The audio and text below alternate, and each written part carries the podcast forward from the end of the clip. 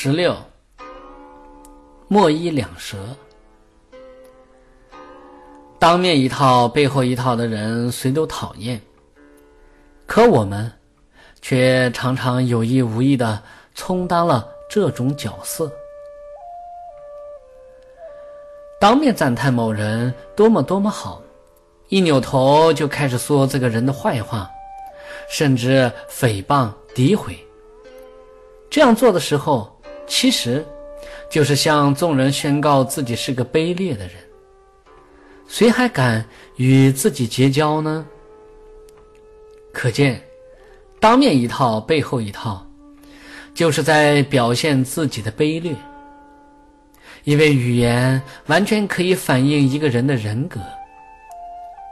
如果发现自己对别人当面是赞颂，背后是诋毁，就说明。我们也是卑劣的人，这样的语言肯定得不到任何智者的认可。时间久了，自己的人格弱点在他人面前暴露无遗，生活就会处处陷入窘境。明朝景帝时，侍郎王伟是少保于谦所推荐获身的。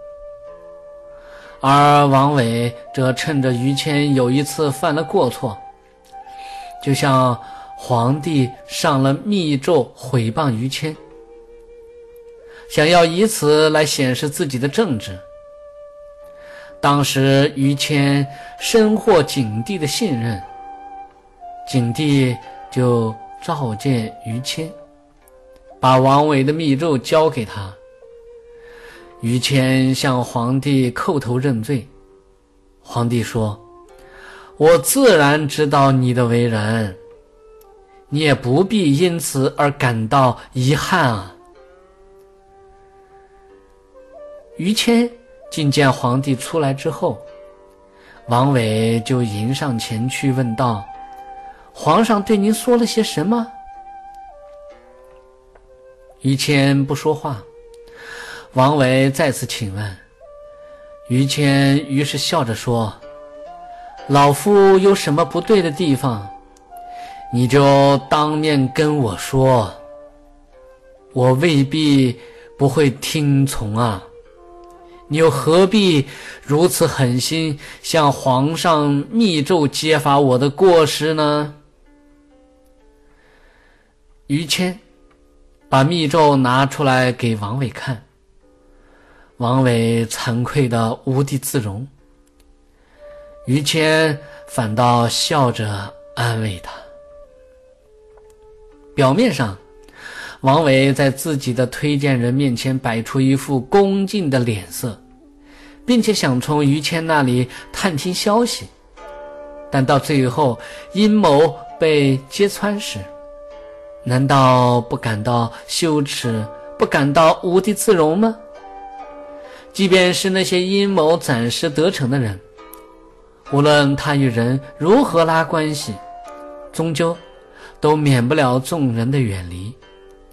也许暂时人们认为这个人很好，因为他会说甜言蜜语，但是日久见人心，他卑鄙的行径暴露出来时，不管他说什么，也没有人敢认他是说的对的。正直的人在谈论别人时，肯定是老老实实，人前人后语言一致。如果别人真的有过失，他会当面指出，不会在背地里说。因为背后所宣说的话语，早晚会传到当事人耳朵里。以这种方式让当事人知道以后，当事人就会认为你在挑拨是非，而产生种种矛盾。乃至发生冲突。明朝开国文臣宋濂，性格极其笃诚谨慎，出入朝廷，缄口不言人过错。一次在家宴客，太祖朱元璋派密探刺探得一清二楚。次日，朱元璋问他请客的情况。宋濂老老实实的向皇帝汇报了。朱元璋笑道：“一点不差，你没有骗我。”朱元璋问他群臣的好坏，宋濂只讲好的，绝口不提坏的。皇帝故意问他坏的，他说：“好的和我交往，所以我知道；那些坏的，因为我没有和他们交往，所以不知道。”背后不诋毁他人，不谈人是非。只说别人的长处和善行，这是一种美德。仔细推敲，我们会发现，许多看似语言引起的过失，其实不单是语言上的问题，还是我们心灵上的问题。所以，平时我们要远离卑劣的闲言碎语，以非常三妙的智慧来摄持自己的心灵。该说的就说。不该说的就要保持沉默。懂得了这些，我们的语言就会显现出它的力量。